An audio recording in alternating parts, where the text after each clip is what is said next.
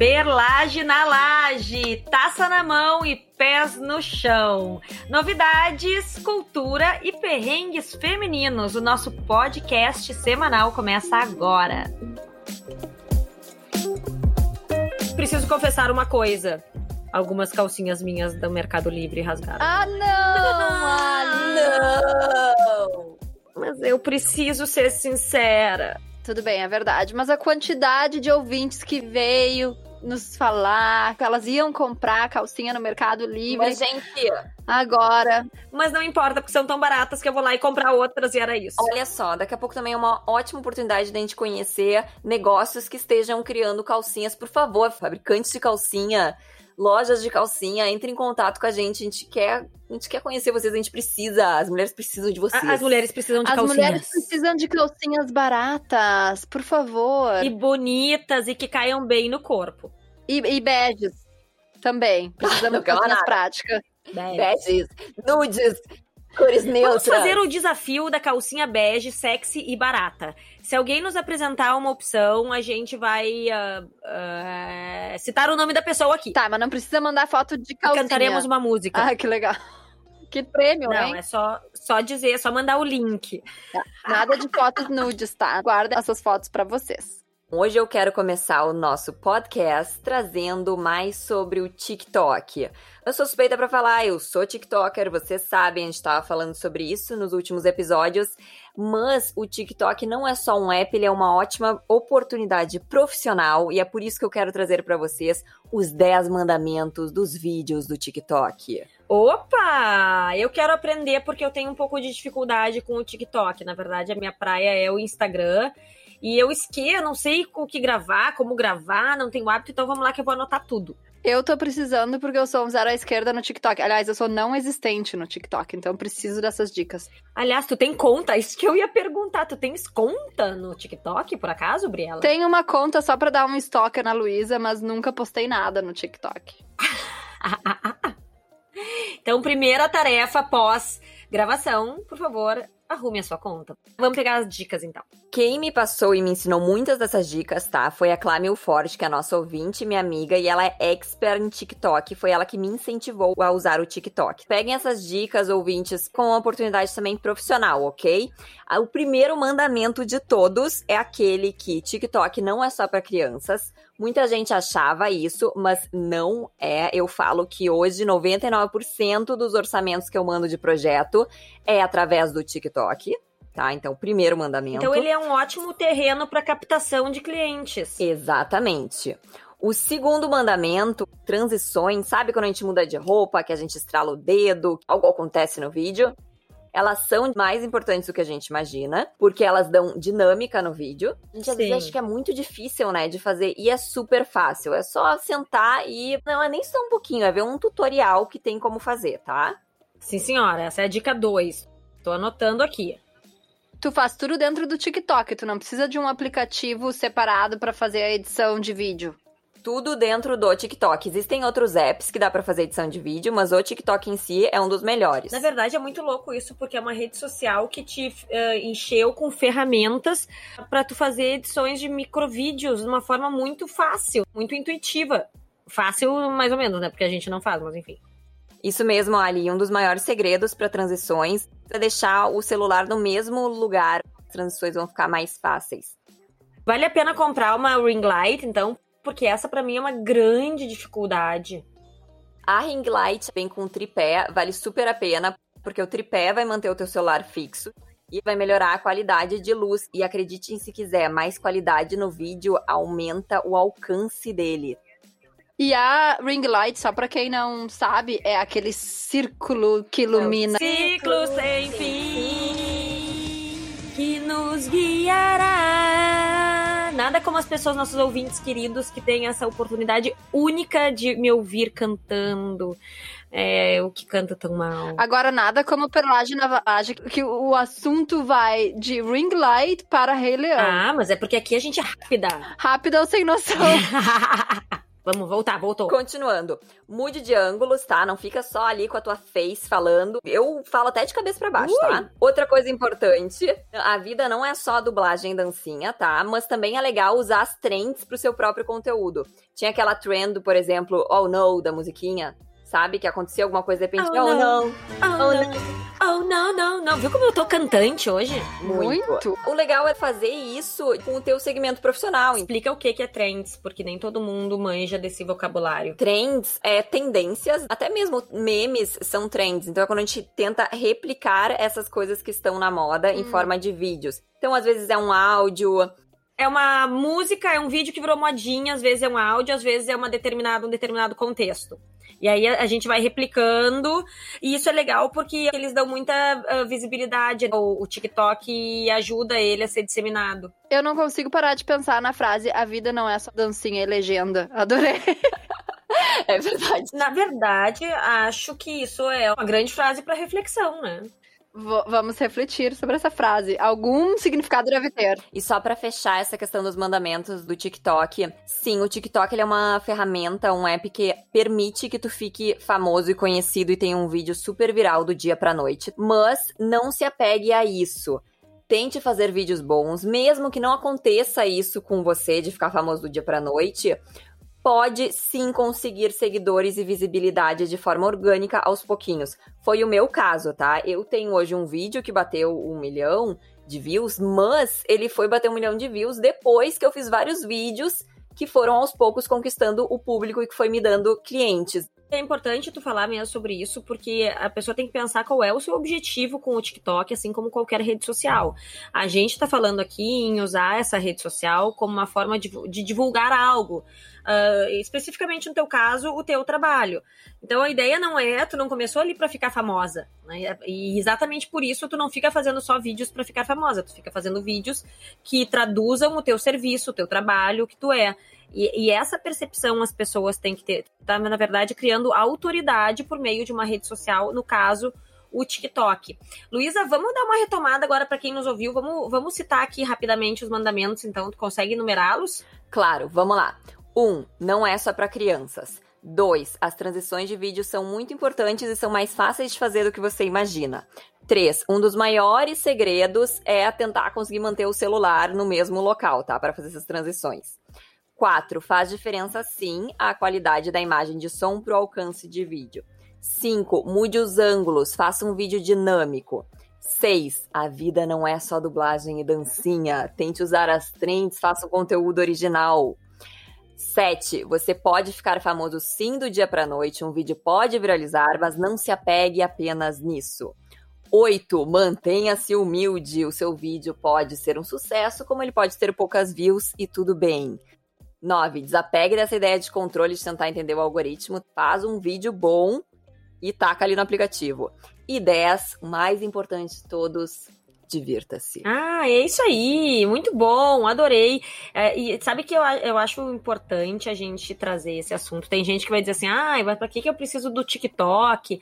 Só que pra quem é mais velho, mais maduro, eu acho muito legal tá sempre tentando se atualizar com as tendências, com as ferramentas que tem na internet, porque primeiro que é uma forma de trabalhar o cérebro, a gente sabe que trabalhando o cérebro, né, se desafiando, a gente mantém o, o raciocínio, a saúde mental. E segundo, porque oxigena muito a gente interagir, na verdade, essa coisa toda de ter idade já caiu por, por terra. E esse, aliás, é um, é um tema relacionado ao teu, né, Briela? Isso, Ali. Na verdade, as pessoas mais velhas podem sim participar do TikTok, do Instagram, se se sentirem à vontade. Ninguém tem obrigação de ter que participar de todos os movimentos que existem na vida digital. Até porque tem muitos. ah, Hoje em dia, o TikTok, Instagram, pode ser que amanhã seja algo completamente diferente.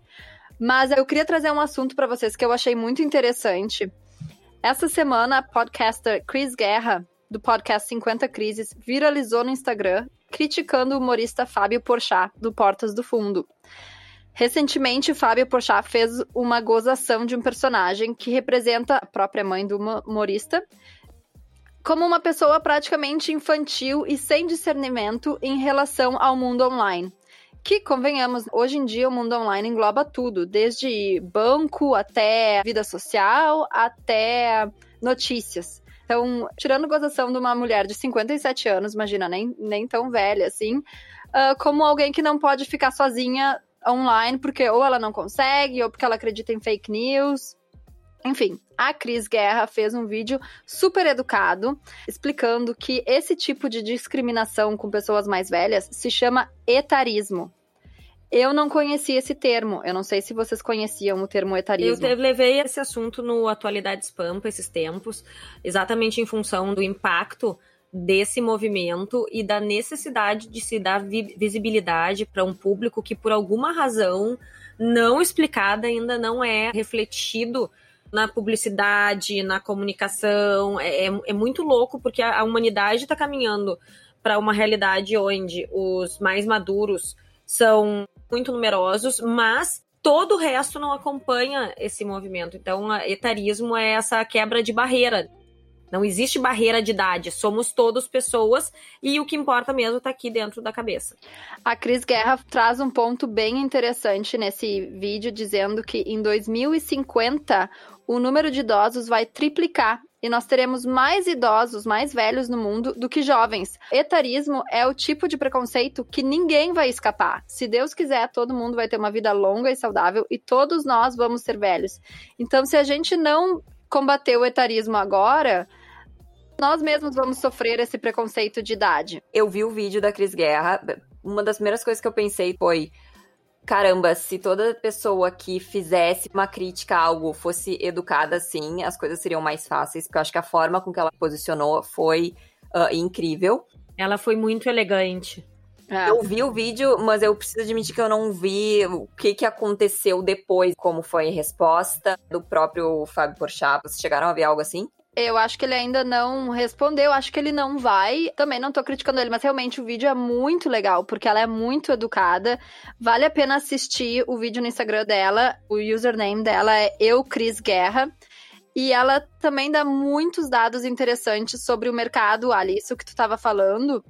Ela traz alguns pontos sobre o mercado, principalmente de marketing publicitário, que ainda não considera esse público como um, um público. Potencial, né? Em potencial. E eu sei que existem muitos tipos de discriminação que talvez sejam mais sérios, se é que discriminação tem um nível de seriedade ou não. Mas existem discriminações raciais, ou de sexualidade, que no momento estão mais em vogas e, e pode ser que machucam mais as pessoas.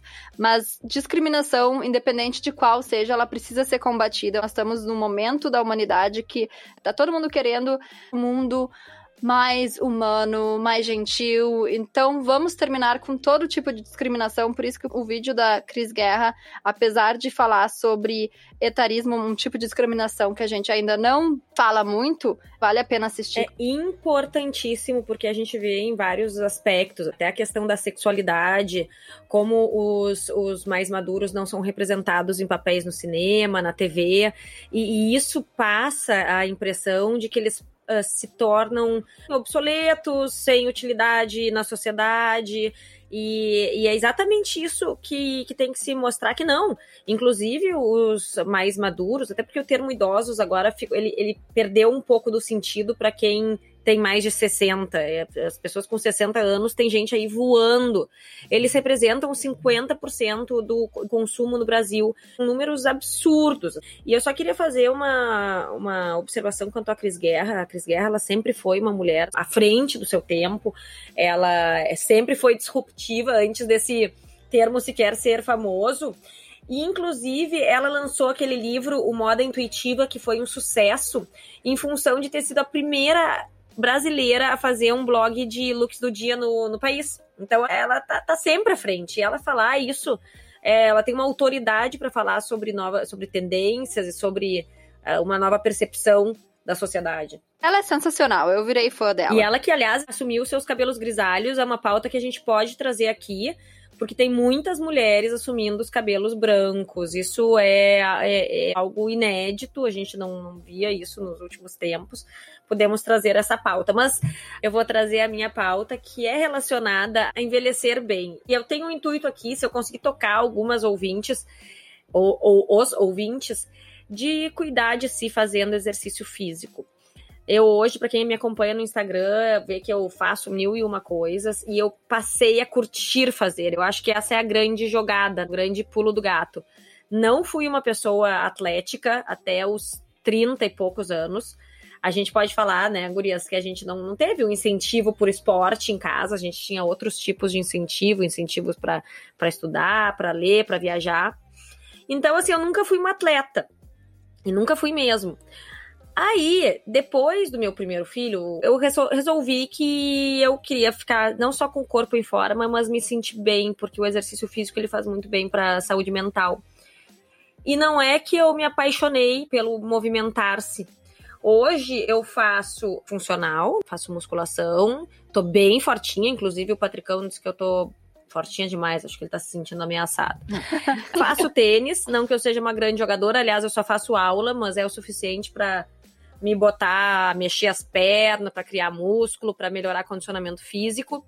E faço também eletroestimulação muscular, que é uma tecnologia super interessante. Posso dar mais detalhes num outro, num outro episódio, mas em síntese é uma máquina que tu prende alguns eletrodos no corpo e ele, enquanto tu faz movimentos simples, estimula mais de 300 músculos do teu corpo. Então ele potencializa a ação do teu movimento e cria mais músculos. É aquele que tu fica levando choque? É aquele que tu fica levando choque.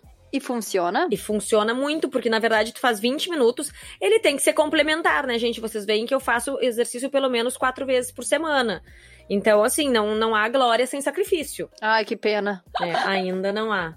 A Ali, ela é a minha esperança de que eu vou conseguir me motivar a fazer exercício. Tava aqui fazendo as contas, tipo, quantos anos eu tenho de diferença da Ali pra saber assim, ah tá, então daqui a pouco a partir dos 32, 33 eu posso começar a levar a sério o exercício. Mas tu sabe que assim, ó, tem uma questão também. Quando a gente é mais nova, o colágeno tá bombando, a gente não precisa se estressar muito em restringir calorias.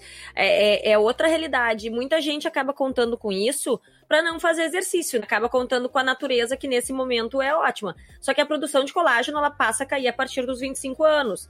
E aí, tu começa a ficar mais flácida, tu começa a perder músculo, não tem jeito, entendeu? Agora, hoje eu tô com meu corpo melhor do que quando eu tinha 20 anos. E isso é muito legal, sabe? A gente vê que não tem limite de idade. E eu acho que o importante também aqui é dizer que, por mais que a gente esteja falando, ah, porque o colágeno diminui, porque a flacidez aumenta, uh, não que a gente tenha que entrar naquela questão de padrão de beleza, a gente repete isso muito aqui. Não, que o importante é estar se sentindo bem parâmetro é o seguinte: se eu tô me achando a última bolachinha do pacote, isso significa que tu tá confortável com o teu corpo. E, e é para mim, claro que a gente gosta de estar tá bem, de se sentir bonito, se olhar, mas é que não se ater a querer ser igual a alguém. É a minha melhor versão. É verdade, Ali. Bom, eu vou falar da Semana da Moda que tá começando. Inicia-se agora a temporada de moda nas principais capitais do mundo. Para quem tiver interessado em acompanhar as tendências das próximas estações na moda, vou dar a dica. Final de janeiro existem as semanas da moda de alta costura e os shows mais importantes geralmente são os da Chanel, da Armani Privé e da Valentino. E olhem que engraçado, o desfile da Chanel esse ano foi com uma temática de casamento. Ou seja, o que todo mundo quis fazer em 2020 e não conseguiu, a Chanel foi lá e fez um casamento. Não sei se foi proposital ou não. Olha! Eu acho que é bem possível que tenha a ver com a realização de sonhos. Como a moda acaba traduzindo o, os anseios das pessoas e da sociedade, e as pessoas deixaram de realizar sonhos, pode ter muito a ver com isso sim. Mas não sei porque eu não sou o diretor criativo da Chanel para saber. Podemos conversar com ele, agora não, não é mais o Carl. Mas Ali, interessante é. que tu falou que a Chanel, na última coleção, falou bem isso, que eles queriam criar sonhos porque a humanidade tá precisando. Então tu pegou bem o espírito da Chanel. Que interessante. É, eu sou assim. Ah, e o que que tu achou, assim, da das, uh, da, das roupas, né, das peças, que é só o masculino por enquanto. Apareceu noiva? Não, então só pra explicar um pouquinho como é que acontece. Apareceu noiva, sempre aparece noiva, mas como é que funcionou? Janeiro tem a semana de moda masculina nas principais capitais do mundo. Esse ano, Londres não vai fazer a semana de moda masculina, ela vai fazer uma semana de moda sem gênero, em fevereiro, em junho e em outubro. Isso é por causa da pandemia, mas eu tô desconfiando que isso pode no futuro ter um significado a mais, algo novo que resultou da pandemia, mas pode ser que fique. Deixa eu passar o nome da diretora criativa atual da Chanel, é a Virginie Viard. Virginie Viard, eu não sei se é francesa, eu não sei. Pode ser Virginie Viard ou Virginie Viard. O que, que tu acha, Gabriela? Tu que que é a nossa especialista em sotaque inglês. Não, mas só um pouquinho, sotaque inglês. Lembra que sotaque francês eu precisei de ajuda do Google Translate no nosso episódio 1. eu confio no teu sotaque, Ali. Bom, a gente pode esperar que tu vai nos trazer algumas tendências de moda dessas próximas semanas que tu vais acompanhar aí na Europa? Com certeza. Assim que terminar a semana de moda, feminina. Aí termina todo o ciclo fashion dessa temporada e eu trago as principais tendências para vocês. Por enquanto, a gente viu só as tendências de moda masculina e as tendências de moda da alta costura. E a Chanel deixando todo mundo morrendo de vontade de ir num casamento que fez um desfile com a temática de casamento. E o mais interessante da Chanel, eu sempre pensei isso em relação aos desfiles da Chanel. As roupas da Chanel são absurdamente caras e criam esse desejo, todo mundo quer ter um, uma peça de roupa da Chanel porque é algo tão absurdamente caro. Mas eles criam uma temática no desfile deles que te possibilita não necessariamente a comprar as roupas, mas a comprar a temática e a usar isso no, na sua forma de vestir. Achei incrível. Tô sem palavras. Bom, enquanto a Luísa fica se restabelecendo do encantamento com a Chanel, estamos falando de luxo. Podemos ir para as nossas borbulhas de cultura. Por que, que eu sempre sinto que eu preciso fazer som de borbulha? É porque, na verdade, dá aquela vontade de se atirar numas borbulhas, num perlage de espumante, enquanto estamos na laje trabalhando. Mas vamos falar de perlage. Olha, falando em luxo, gente, a gente não tem nenhuma noção. Tá? A gente realmente não tem ideia do que algumas poucas pessoas no mundo têm. E esse é o mote de um seriado meio nonsense que se chama Bling Empire, ou Império da Ostentação em português, no Netflix, e acompanha um grupo de asiáticos bilionários em Los Angeles. O que, que, eu vou dizer sobre isso? É uma viagem, tá? E a pessoa tem que, quando tu assiste esse tipo de coisa, tu tem que assistir com juízo crítico e aberto, assim, olha, eu vou olhar para avaliar, porque não é só futilidade, não consegue perceber algumas nuances psicológicas, o que, que importa para aquelas pessoas, o que, que de repente encanta quem tem tudo e se vê eh, realmente feliz com uma amizade. É, eu recomendo, são seis, sete episódios, não é muita coisa. Tu não precisa pensar muito, né? Tu fica ali só olhando aquela doideira e pensando, meu Deus, uh, tem gente que é muito, mas muito rica. Ali, tu acha que esse seriado foi inspirado naquele filme Crazy Rich Asians? Talvez. Aquele filme é muito engraçado. Eu adorei aquele filme porque ele é uma comédia. Isso é um reality show. Aí tu fica pensando até que ponto, porque tem umas pessoas que não podem ser tão, tão uh, mesquinhas. Mas aí, aí realmente tu entra na questão da veracidade da produção. Legal, vou Vale a pena, é assim, para quando não tiver muito afim de pensar. Bom, saindo do, do luxo, ostentação, vamos falar de coisas mais. O que eu julgo, pelo menos, mais importantes, que é propósito. Luísa, tu leste de novo esse livro, né? Sim, eu li de novo. Antes que as pessoas pensam, ai, que ranço da palavra propósito, porque às vezes é muito usada, ou meu Deus, Luísa Masso trouxe um livro, foi lançado lá no final de 2016. Como a Ali falou, eu estava relendo o livro. É o livro do Sri Primbaba. Ele foi lançado no final de 2016. Em 2019 ele já tinha vendido 32 milhões de cópias, traduzido em mais de 85 idiomas. E eu parei nas primeiras páginas comprei pela modinha e não era fase da vida para ler ele. Ele é um livro que fala sobre propósito, que fala sobre toda essa caminhada, essa jornada interna de autoconhecimento que temos que fazer para entender o nosso lugar no mundo. E o que eu acho mais legal é que são sete partes, e a sétima parte são como se fossem práticas para a gente colocar isso no nosso dia a dia. Vocês já viram que eu adoro um exercício. Então ele ensina a gente a, a fazer isso, não fica só na teoria ou na reflexão. E eu reli Vê, três anos depois, eu devorei o livro. Sabe que eu tenho esse livro aqui já faz uns anos, eu ainda não li ele, eu vou botar do lado da minha cama e vou ver se ele me toca também. E eu acredito muito nisso, as coisas têm um, um timing. Às vezes tu não tá pronta para assimilar aquele, aquele conteúdo específico. Adorei essa dica. E azar, propósito é uma palavra batida, mas que bom que foi banalizada, isso significa que tá todo mundo falando sobre isso. Tchau, pessoal! Até o próximo episódio, todas as terças-feiras, não esqueça. Tchau, pessoal! Tchau!